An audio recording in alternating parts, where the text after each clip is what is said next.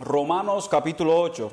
Continuamos este, este tremendo viaje a través de la epístola de los romanos, que yo creo que ha sido extremadamente edificante para nosotros como iglesia. Romanos capítulo 8. Y nuevamente vamos a hacer lo mismo que la semana pasada. Vamos a leer el capítulo desde el verso 1 hasta el verso 28 del 1 al 28. ¿Por qué lo hago así? Es porque quiero que tengan el contexto de lo que estamos hablando, ya que algunos de ustedes no estuvieron la semana pasada, otros algunas semanas no habían estado. So, quiero que tengamos todos el, contexto de lo que queremos hablar en esta hermosa tarde. Amén. So, Romanos capítulo 8, ah, versos 1 al 28.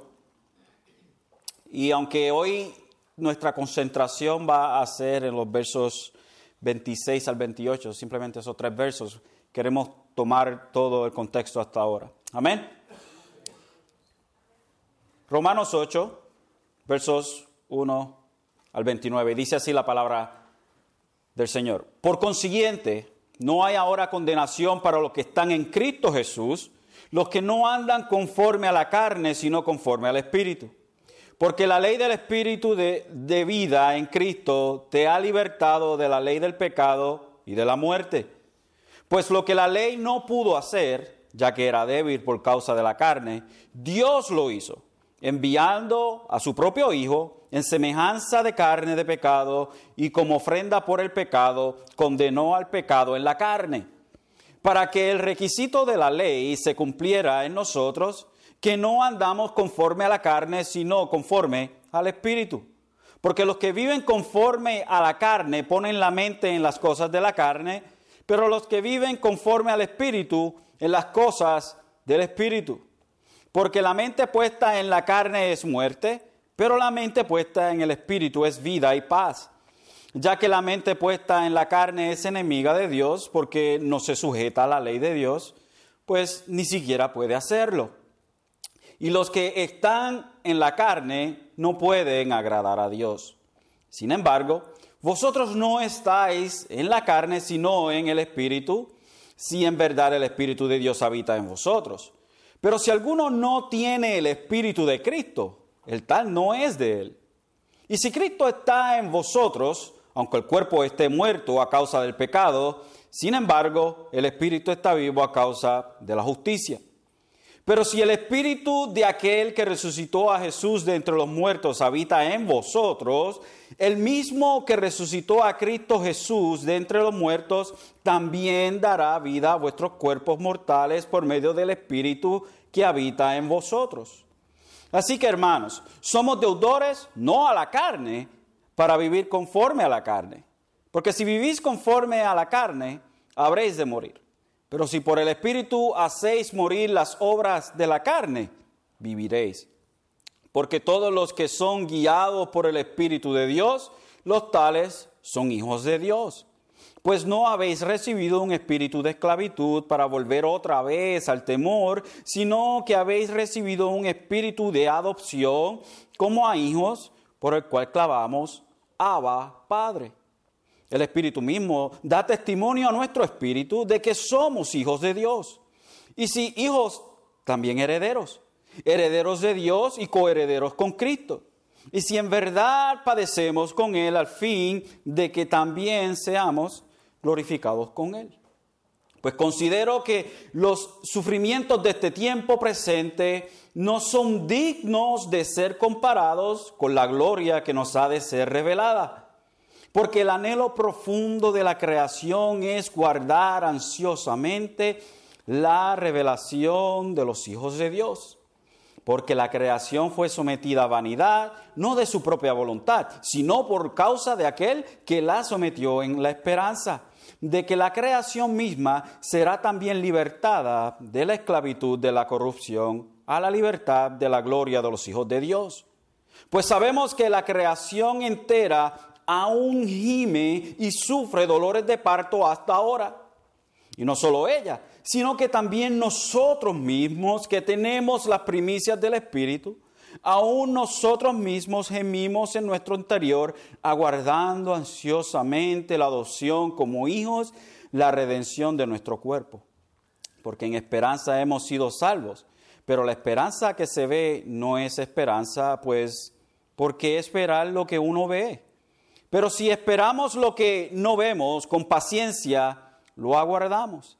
Y de la misma manera también el Espíritu nos ayuda en nuestra debilidad, porque no sabemos orar como deberíamos, pero el Espíritu mismo intercede por nosotros con gemidos indecibles.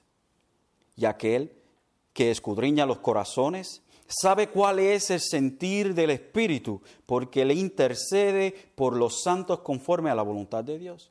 Y sabemos que para los que aman a Dios, todas las cosas cooperan para bien, esto es, para los que son llamados conforme a su propósito. Le damos gracias al Señor por su palabra. Continuamos entonces lo que comenzamos, o la continuación de la semana pasada. Bueno, continuamos lo que hemos estado haciendo hace, casi un año, que pasar por la epístola. Pero en, en, el tema más inmediato, continuamos el mismo tema de la semana pasada, nuestra gloria futura. Y el pensamiento que tenemos delante de nosotros, del apóstol Pablo, es un pensamiento muy claro, es un pensamiento que ha sido expuesto y que ha sido puesto en la intemperie para nosotros observar. Y es nuestra gloria futura, es que aquellos momentos y aquellas, eh, eh ¿cómo, se dice esa palabra? Vivifitudes, ¿hace que se dice esa palabra en, el español? Vivifitudes, ¿ok? O problemas o, o todas estas cosas que vienen a nosotros, que todas estas cosas como creyentes y todas estas pruebas y todas estas tribulaciones hacen algo dentro de nosotros, hacen algo que nos hace esperar, hacen algo que nos lleva a nosotros a esperar algo que está muy seguro, que aunque no lo vemos, esto está seguro en Dios. El pensamiento de un creyente en ocasiones puede, puede ser perturbado por las situaciones que le rodean. Ciertamente esto es así. Nuestro pensamiento, aún como creyente, puede ser perturbado, puede ser interrumpido, puede, algo nos puede distraer de nuestro, nuestro pensamiento en Dios, de nuestro pensar en Dios. El hecho de que estamos en Cristo, que hemos sido hechos nuevas criaturas, que ahora somos hijos de Dios, cuando antes éramos sus enemigos, presenta un problema continuamente frustrante entre el presente, el ahora y el futuro. ¿Y qué quiero decir con esto? Bueno, que nosotros como, de, como hijos de Dios conocemos y entendemos que lo que ha de venir, finalmente, cuando finalmente seamos glorificados, es mucho mejor de lo que tenemos en el presente. Conocemos y conscientemente tenemos en nuestra mente el, el hecho de que lo que ha de venir para el creyente es mucho mejor de lo que nosotros estamos experimentando ahora en esta vida. Nosotros juntamente con la naturaleza añoramos el día de nuestra redención. Es como nos habla Pablo en el verso 18, que dice, pues considero que los sufrimientos de este tiempo presente no son dignos de ser comparados con la gloria que nos ha de ser revelada. Así que ciertamente hemos o hacemos eco a las palabras de Pablo en este verso 18, el sufrimiento, las frustraciones, nuestra constante falta a Dios como creyente, nuestra falta de amar a nuestros hermanos o aún nuestros enemigos como Jesucristo ama a nuestros enemigos.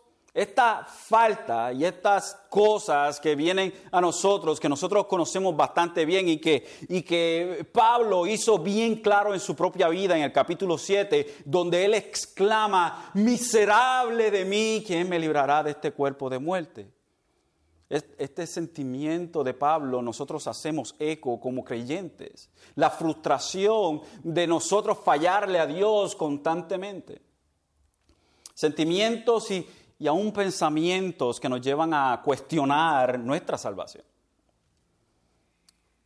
Y todo esto, hermanos, todos estos sentimientos, todos estos pensamientos, todas estas eh, eh, eh, maneras de nosotros pasar nuestra vida aquí en este, en este, en este cuerpo, sufriendo por la causa de Cristo, todo esto no se compara, no se comparece, no se ni siquiera está cerca de la gloria futura.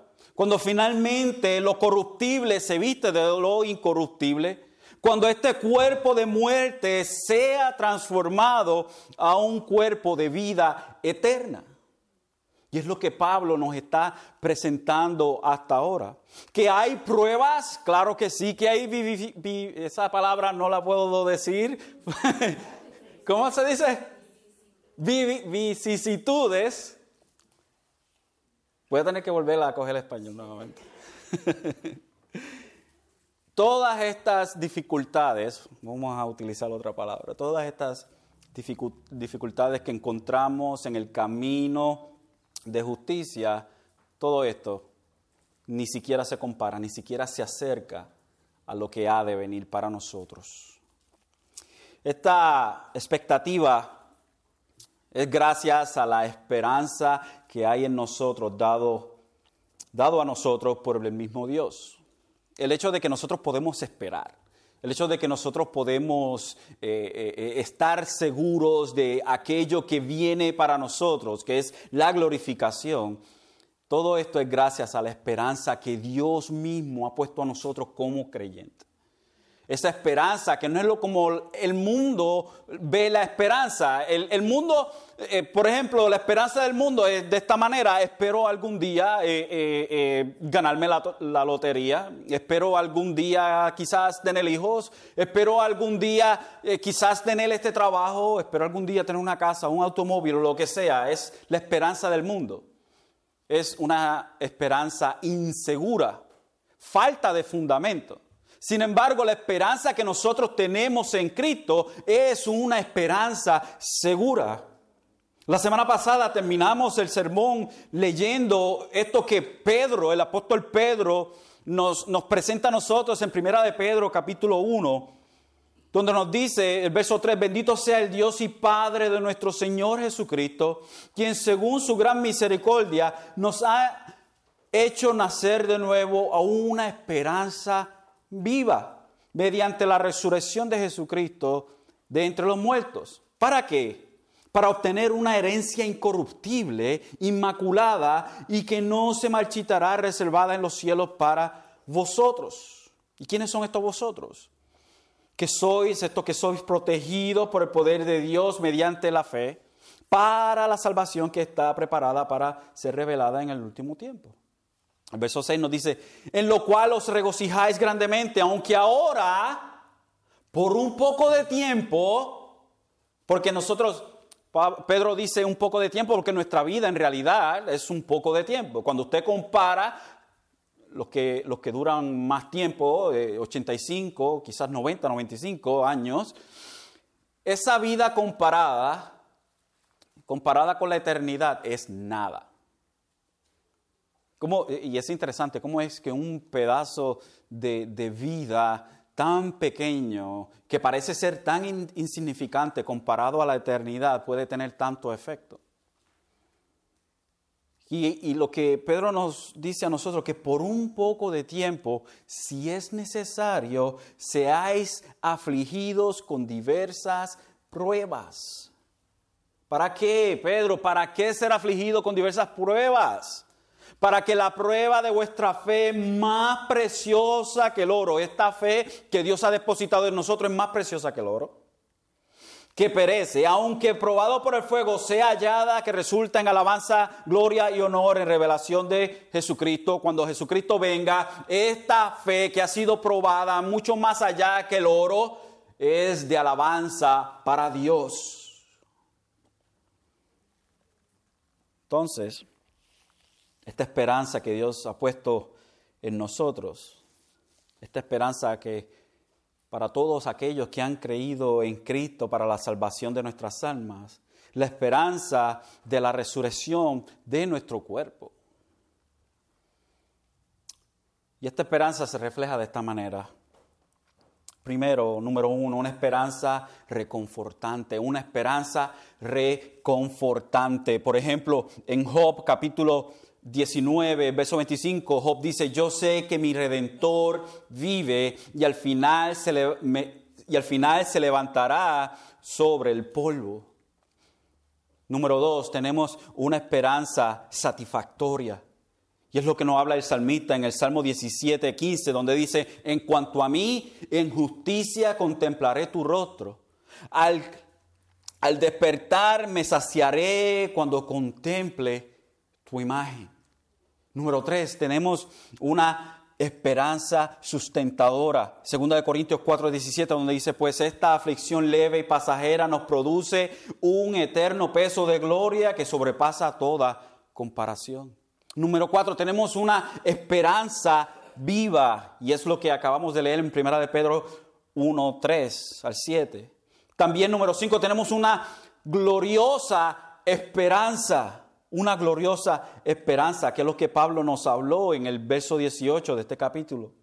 También tenemos una esperanza segura, una esperanza segura, como nos habla Juan el, Evangelio de Juan, el capítulo 14, verso 19, donde dice, un poco más de tiempo y el mundo no me verá, no me verá más, pero vosotros me veréis, porque yo vivo, vosotros también viviréis. Número 7 es una esperanza triunfante, es una esperanza triunfante. Por ejemplo, en Oseas 13:14, él pregunta, ¿los libraré del poder del Seol? ¿Los libraré, los redimiré de la muerte?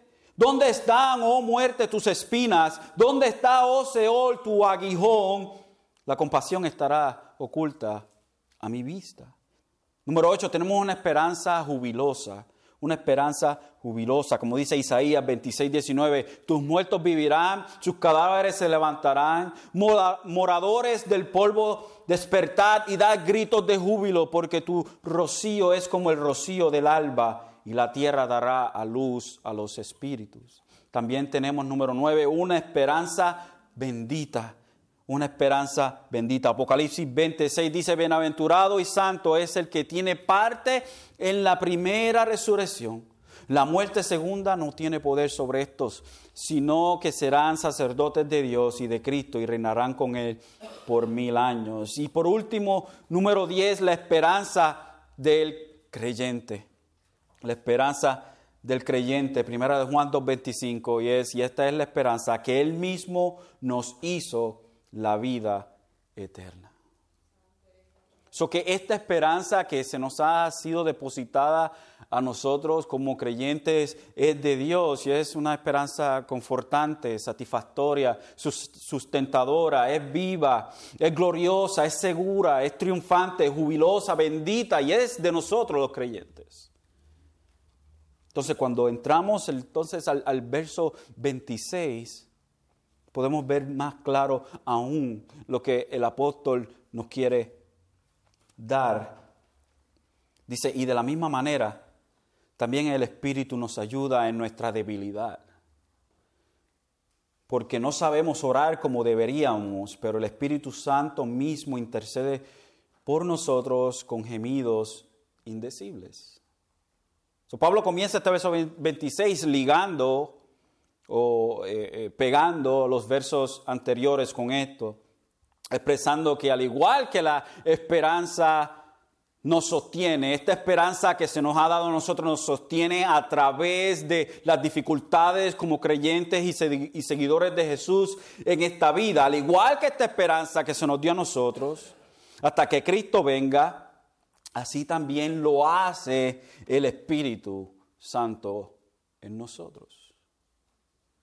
Se nos dio la esperanza que nos ayuda en las debilidades y se nos ha dado el Espíritu Santo quien también nos ayuda en las debilidades. eso, es, lo que Pablo quiere decir en esta primera eh, eh, parte del verso y de la misma manera. Es amarrando las dos ideas, la idea de que el Espíritu Santo nos ayuda a nosotros en la debilidad y la idea de que la esperanza que está en nosotros nos sostiene, nos sostiene a través de la debilidad. Notemos algo importante y es que el Espíritu no quita la debilidad. Interesante, el Espíritu Santo no quita la debilidad del creyente, sino que nos ayuda en la debilidad. Y esto es algo que creo que nosotros se nos ha perdido en el, en el, en el, el círculo evangélico contemporáneo. Se le ha olvidado el hecho de que nosotros aquí somos débiles, que no llegamos al estandarte que aunque nosotros hemos sido justificados por la fe en base a los méritos de Jesucristo y no de nosotros, en nuestra justificación nosotros somos perfectos delante de Dios, pero en nuestra santificación, este proceso por el cual somos hechos a la, a la figura y a la persona de Jesucristo, aquí todavía hay faltas. Y es esa misma mentalidad que nos hace gritar a nosotros, igual que Pablo, miserable de mí. Y en este proceso en el cual nosotros estamos de santificación, el proceso en el cual duele, hay un proceso en el cual nosotros somos débiles. Y fíjense que es interesante que aquellos que vienen a ser parte del reino de los cielos son aquellos que reconocen su debilidad, que reconocen su impotencia, que reconocen su pobreza. Es lo que Jesucristo nos habla a nosotros en el Sermón del Monte. Bienaventurados los pobres de espíritu. Bienaventurados aquellos que espiritualmente se encuentran en bancarrota. So que la debilidad para nosotros es beneficiosa. La debilidad para nosotros es beneficiosa. Y Pablo con propiedad podía hablar de estas cosas porque él mismo era testimonio vivo de, de la ayuda que Dios que Dios le dio a él en medio de su debilidad, el sostenimiento del Espíritu de Dios en él a través de su ministerio. Vaya conmigo a 2 Corintios 11, para que tengamos una idea de lo que Pablo tuvo que pasar. Y esta, y esta carta de 2 de Corintios es una, una carta que, desde el punto de vista de Pablo, es una carta bien triste y dolorosa para él. Porque él había acabado de escribir Primera de Corintios, donde los corintios estaban desordenados. Había un desorden dentro de la iglesia, estaban haciendo cosas que no debían, no debían de haber sido hechas por creyentes. Y Pablo les habla a ellos y ellos mismos le critican y, y, básicamente lo están echando de la iglesia y Pablo está dolorido. Tiene dolor Pablo porque él va a los corintios y los corintios Después que Él ha dado su sudor, su sangre, Él ha dado todo por esta congregación, ellos lo rechazan. Entonces cuando nos encontramos en Segunda de Corintios, nos encontramos con un hombre en dolor, un hombre que ha dado su vida, años para esta iglesia y esta iglesia lo rechaza. De Corintios 11, 23 al 28 dice, y esto es para el contexto, esto es hablando de aquellos que se llaman apóstoles, y la idea es los superapóstoles, que no son apóstoles nada, que no son apóstoles para nada. Dice, ¿son servidores de Cristo? Hablo como si hubiera perdido el juicio.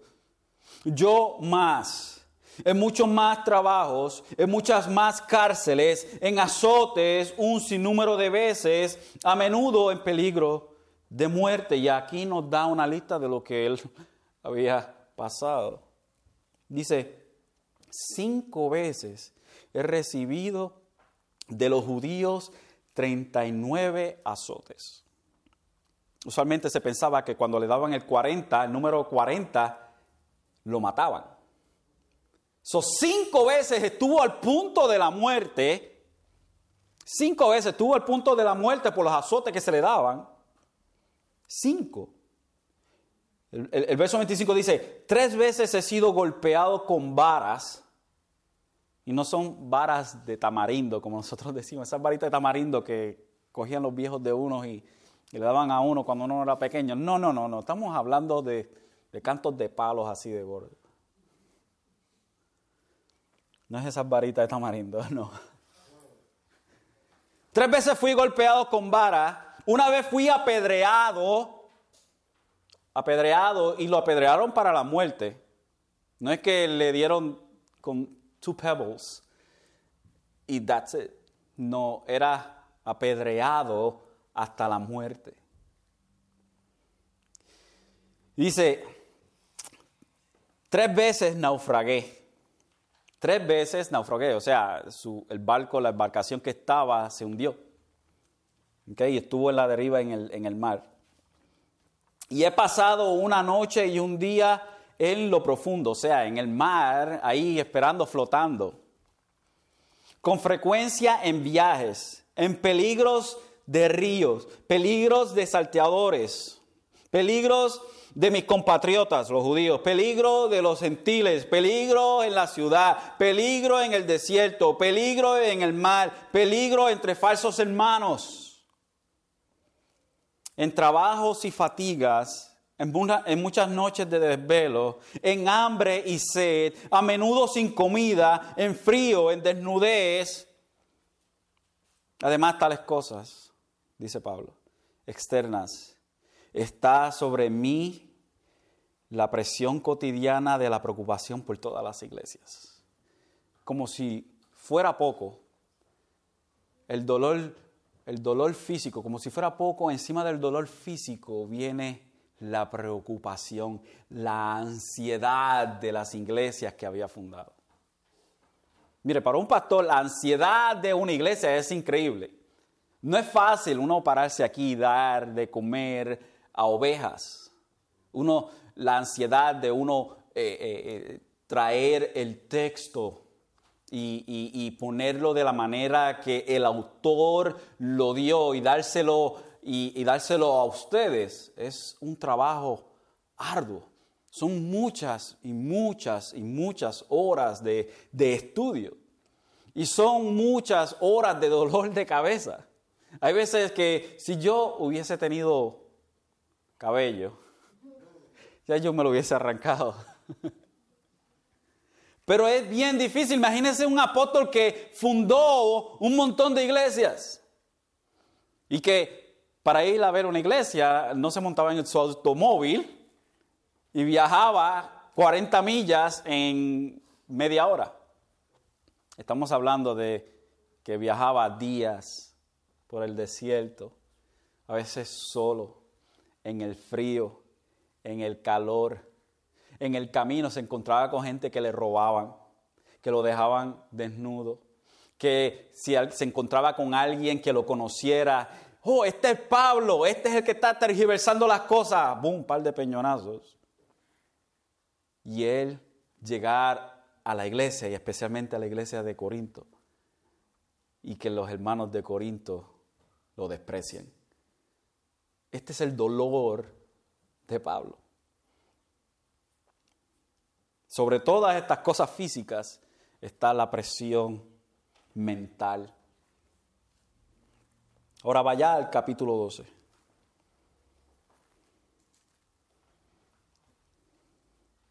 El capítulo 12, el verso 7.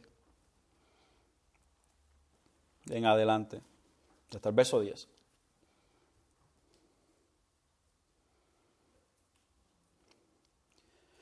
El verso 7 dice, dice, y dada la extraordinaria grandeza de las revelaciones, por esta razón, para impedir que me enalteciera, me fue dada una espina en la carne, un mensajero de Satanás que me abofetee para que no me enaltezca. Mi español está sufriendo hoy greatly. Best Spanish. Ok, so el, verso 7 nos da la razón por la cual Pablo está pasando por un sinnúmero de problemas físicos, problemas mentales, de presión y todas esas cosas. Dice, y dada la extraordinaria grandeza de las revelaciones, Pablo está hablando aquí específicamente de la revelación que se le dio a él, que se le permitió ir al tercer cielo. Ir al cielo. Él, no, él dice, no sé si fue en espíritu, si estaba vivo, si estaba muerto, yo no sé. Lo único que yo sé, que esa persona ni, ni, ni quiere decir que era él. Dice, yo conozco a un hombre, pero está hablando de sí mismo que se le revelaron cosas increíbles que no se le permite a ningún hombre decir. So, Pablo había recibido tanto y tanto golpe en el ministerio y tan difícil su ministerio que Dios le permitió ver, mira, Pablo, has, sufrido tanto que Dios le permitió ver el futuro, o sea, lo que vendría para él, lo que viene para todos aquellos que sufren por la causa del Evangelio, para que Pablo estuviera fundamentado. Sin embargo, esto vino a un precio bien alto. El hecho de que Dios le permitió ir al cielo a Pablo vino en un precio bien alto. Y él lo dice aquí. Dice, y dada la extraordinaria grandeza de las revelaciones, por esta razón, para impedir que me enalteciera, para, para impedir el orgullo en mí, que yo me, como decimos nosotros, que yo me eh, quiera o quisiera pretender que yo soy el mero mero o el cheche, para no permitir eso en mí, orgullo, que me enalteciera, me fue dada una espina en la carne y no es una espina de bacalao, chiquita, esa no es la idea. No es una espina de, una rosa. Estamos hablando a, steak. no me juzgue, ¿ok? Es como de esas eh, eh, espinas que, cogen los que cazan vampiros. de, madera. Y se la pasan por el corazón. Pues esa es la idea. La idea es, es, es esa. Una, no es una espinita, pero estamos hablando de algo bastante grande. la idea de Pablo es esa. Lo que Pablo quiere traer es la idea de un dolor como eso. Imagínense. Se me dio en la carne un mensajero de Satanás que me bofetee para que no me enaltezca. oh Dios mío, enaltezca, enaltezca. so Pablo dice que esta espina fue un mensajero. Mensajero es ángelos, ángel, un ángel de Satanás, un demonio. Que me abofetee, que me dé en la cara para que no me enaltezca. Dios envió, Dios permitió que un espíritu maligno se le acercara a Pablo. Ahora, hay muchos que quieren decir que el problema de Pablo es que estaba medio ciego o que era chiquito y feo. Pero la, la Biblia no nos dice nada de eso. Algunos quieren inferir porque en una ocasión él está escribiendo y dice con, con letras grandes les estoy escribiendo, pero en realidad no sabemos. Pero si vemos, si nosotros tomamos lo que Pablo acabó de decir en el verso, en el, en el capítulo 11, sobre toda la agonía física que él, que él, que él eh, eh, experimentó, creo que el ser casi ciego era lo menos de sus problemas. Yo creo que podemos inferir de que el problema de él no era un problema físico, pero era el problema de esta iglesia, la iglesia de Corintios, los cuales le estaban dando básicamente una puñalada en la espalda.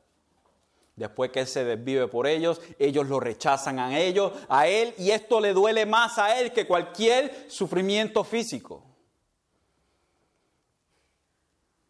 Y dice, Acerca de esto, tres veces he rogado al Señor para que lo quitara de mí. Oh Señor, quita esto de mí. Oh Señor, quita esto de mí. Oh Señor, quita esto de mí. Y el verso 9 dice, y Él me ha dicho, te basta mi gracia, pues mi poder se perfecciona en la debilidad. Y Pablo dice, por tanto, muy gustosamente me gloriaré más bien en mis debilidades para que el poder de Cristo more en mí. So, tenemos un hombre que ha experimentado en carne propia lo que él está predicando. O no está predicando la moral, como decimos nosotros, en paños menores. Así que Pablo eh, o sea, el Espíritu ciertamente nos ayuda en todas nuestras debilidades. Sin embargo, el enfoque de Pablo en esta ocasión es concerniente específicamente a la oración. vemos el ejemplo de Pablo de que el Espíritu nos ayuda en todo, en la debilidad, pero específicamente en este verso Pablo nos está hablando de una debilidad. El Espíritu nos ayuda en nuestra debilidad. ¿Por qué? Porque no sabemos orar como deberíamos. Porque no sabemos orar como deberíamos. Son nuestras proclividades o nuestras tendencias, sentimientos, deseos imperfectos, egoístas en nuestra oración son problemas. Son problemas. Sin embargo, no estamos echados a, la intemperie sin ninguna clase de ayuda. A veces no oramos por las cosas correctas. A veces no oramos con propósitos correctos. Y en ocasiones somos egoístas en nuestra oración. Decía un hombre, bien interesantemente, decía, yo aún en medio de mi arrepentimiento, en mi oración, me arrepiento de mi arrepentimiento en la oración. En medio de su arrepentimiento, en el medio de su oración, se arrepiente de su arrepentimiento y de su oración. No hay lugar santo para la mente del hombre perturbar las cosas. No hay lugar santo para que el enemigo de las almas se meta. En todo momento o en todo lugar, nuestra mente, aún en la oración, nuestra mente peca en contra de Dios. Porque oramos muchas veces por propósitos egoístas. Porque oramos muchas veces, y la mayoría de las veces, con ciertas expectativas que no son de Dios.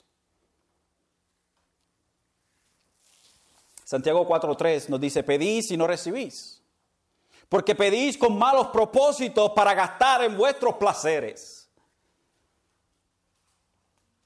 Cuando nosotros oramos, la mayoría de las veces lo hacemos mal. Quizás podemos tener la mejor forma, podemos usar las mejores palabras, lo más bonito. Sin embargo, el enfoque de nuestra oración está mal, el propósito está mal y un montón de cosas están mal en nuestra oración. Ahora, esto no quiere decir que toda nuestra oración está mal, pero la mayoría de las veces eso así. Dice un comentarista, dice, los santos, por quienes el Espíritu Santo intercede, no son especialmente piadosos ni buenos cristianos, sino los que son santos por su fe en Cristo. En otras palabras, todos los creyentes. Por lo tanto, la ayuda en la oración es un servicio que el Espíritu Santo le presta a todo cristiano. Eso no nos libera del mandato ni de la exhortación de Dios a que oremos, pero suple, suple lo malo o escaso de nuestras oraciones. A diferencia de nuestras oraciones torpes, las oraciones del Espíritu Santo siempre resultan acertadas y conforme a la voluntad de Dios. Dios ha proveído el Espíritu Santo para todo creyente y para todo creyente el Espíritu Santo hace este servicio en nuestra ayuda, en nuestra debilidad dentro de la oración. O sea que no hay supercristianos, no hay super espirituales, porque todo se nos ha dado la misma medida del Espíritu. Todo lo que el Espíritu Santo es está en nosotros, en cada uno de nosotros que hemos venido a creer por fe en Jesucristo. Pablo continúa, dice, pero el Espíritu mismo intercede por nosotros con gemidos indecibles. Con gemidos indecibles. Es interesante esta, esta, esta expresión de Pablo porque en muchas ocasiones es mal interpretada. Estos gemidos indecibles son del Espíritu y no de nosotros. Escuché en una ocasión un caballero hablar de esto y decía que esos gemidos indecibles era alguien hacer como hace un caballo. No, no está hablando de nosotros, está hablando de los gemidos indecibles del Espíritu. Los gemidos indecibles del Espíritu. si son indecibles, son indecibles. No sabemos. Muchos quieren insertar el hablar en lenguas en este pasaje, pero estos gemidos no tienen nada que ver con lenguas. No es hablar en lenguas cuando una persona está orando. El don de lenguas no era para todos, anyways. So, me quieres decir a mí que aquel que habla en lenguas o hablaba en lenguas cuando el don estaba, estaba eh, disponible, tú me quieres decir que todos aquellos que hablaban en lengua eran los únicos que podían orar con gemidos indecibles y el resto, ¿qué pasó? Segundo, el don de lenguas no era una forma de oración privada tampoco. El don de lenguas no era una forma de oración privada. Tercero, el don de lenguas era idiomas humanos. Y número cuatro, el don de lenguas era señal para los judíos que el juicio estaba cerca. Y ciertamente así sucedió. Estaba anunciando el juicio con labios de otros pueblos de lengua que no entenderás, te voy a hablar. Y esto anunciaba el juicio y ciertamente sucedió en el año 70 después de Jesucristo, cuando Jerusalén fue destrozada y el templo fue destrozado. El verso 27 entonces dice, y aquel que escudriña los corazones sabe cuál es el sentir del Espíritu, porque Él intercede por los santos conforme a la voluntad de Dios. ¿Quién es el que escudriña los corazones? Salmo 7.9 nos dice, acabe la maldad de los impíos, mas establece tú al justo, pues el Dios justo prueba los corazones y las mentes. Salmo 44.21, no, no se haría o no se habría dado cuenta Dios de esto, pues, pues Él conoce los secretos del corazón. Proverbios 17.3, el crisol es para la plata y el horno para el oro, pero el Señor prueba los corazones. Jeremías 11:20 más, oh Señor de los ejércitos, que juzgas rectamente, que examina los sentimientos y el corazón, vea yo tu venganza contra ellos, porque a ti he expuesto mi causa. Dios es quien escudriña los corazones y es por eso que es inútil para nosotros esconder, tratar o pretender de, de, que podemos esconder nuestro corazón, nuestros pensamientos, nuestros sentimientos de Dios. Es, es, es, ser necio. El nosotros pretender, tratar de ocultar algo de Dios es imposible. Te puede pretender todo lo que te quiera. Pero al final del día Dios conoce sus pensamientos, absolutamente todo, aun aquellos que usted todavía no ha pensado. So, Dice entonces, así que esto quiere decir que tenemos algo interesante, dos intercedores, intercesores. Tenemos a Cristo a la diestra del Padre en el cielo intercediendo, y es lo que nos dice Hebreos 7:22, que dice, pero por eso Jesús ha venido a ser fiador de un mejor pacto. O sea, fiador es el que, el que, el que paga o el que tiene el, el que tiene el colateral. Dice, el, verso 23 dice, los sacerdotes anteriores eran más numerosos porque la muerte les impedía continuar. A diferencia de Jesucristo, quien murió resucitó, ya no muere más. Los sacerdotes de antes tenían que ser reemplazados porque morían, venía uno tras del otro. Pero Él conserva su sacerdocio inmutable, puesto que permanece para siempre por lo cual Él también es poderoso para salvar para siempre a los que por medio de Él se acercan a Dios, puesto que vive perpetuamente para interceder por ellos. ¿Por quién intercede Jesucristo?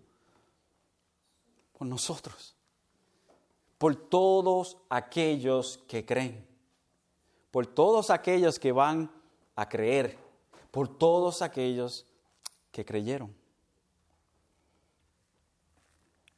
al igual que Jesucristo, también el Consolador, el Espíritu Santo, intercede por nosotros aquí en la tierra, orando al Padre en perfecta voluntad.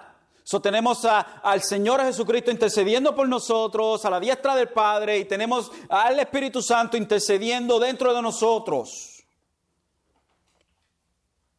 Una ilustración, permítame darle esta ilustración para que, para que tengamos una idea bien clara de esto. Un pastor, un pastor, amado por su gente, cayó gravemente enfermo. La congregación oraba, Señor, por favor, devuélvele la salud. Pero el pastor falleció. En el funeral, un pastor que había sido amigo de toda la vida del fallecido hizo la siguiente observación a los dolientes congregados. Quizá algunos de ustedes corren peligro de llegar a la conclusión que el Padre Celestial no escucha la oración. No obstante, Él sí la escucha. Pero en este caso en particular es probable que haya habido dos oraciones contrapuestas. Ustedes oraban, oh Dios, salva su vida porque lo necesitamos tanto. Pero la oración expresada del Espíritu era, llévatelo Padre, porque la congregación se está apoyando demasiado en Él y no en ti. Y el Padre oyó la oración del Espíritu. Hey, nosotros podemos a veces orar por una persona para que se sane, right? Dios y, queremos enlistar a todos los cristianos del mundo y sin embargo esa persona muere. ¿Qué nos dice eso? No tenemos suficiente fe, que no hay suficientes cristianos, que Dios necesita un poquito más de poder para que nosotros, el poder bregar dentro de la situación. No. La oración de un justo hace mucho. Sin embargo, la voluntad de Dios en esta oración no era de levantar a esa persona, la voluntad de Dios era de llevarse a esa persona. Pudiéramos haber estado orando por cientos de miles de años, pero la voluntad de Dios era otra.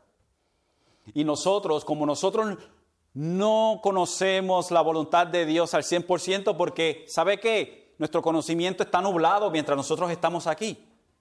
No lo conocemos. Conocemos lo que Dios ha revelado en su palabra, sin embargo, no conocemos esa voluntad soberana de Dios. Usted no sabe cuándo usted se va a morir. No lo sabe. El doctor le puede decir a usted, mire, usted tiene una enfermedad terminal y usted va a morir en dos semanas. Exactamente a las 12 a.m. Y un minuto usted se va a morir. Ningún hombre puede decir eso.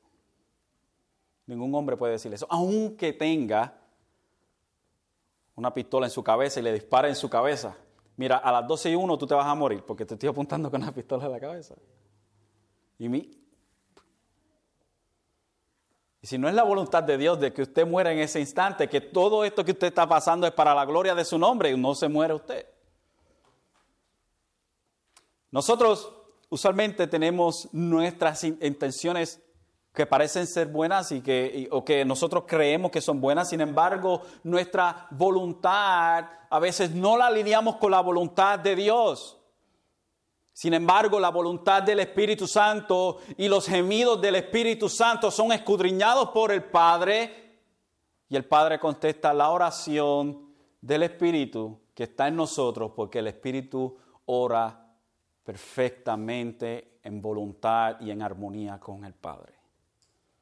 So que esos gemidos del Espíritu Santo en nosotros, hermanos, son para nuestra ayuda en medio de nuestra debilidad, en medio de la oración.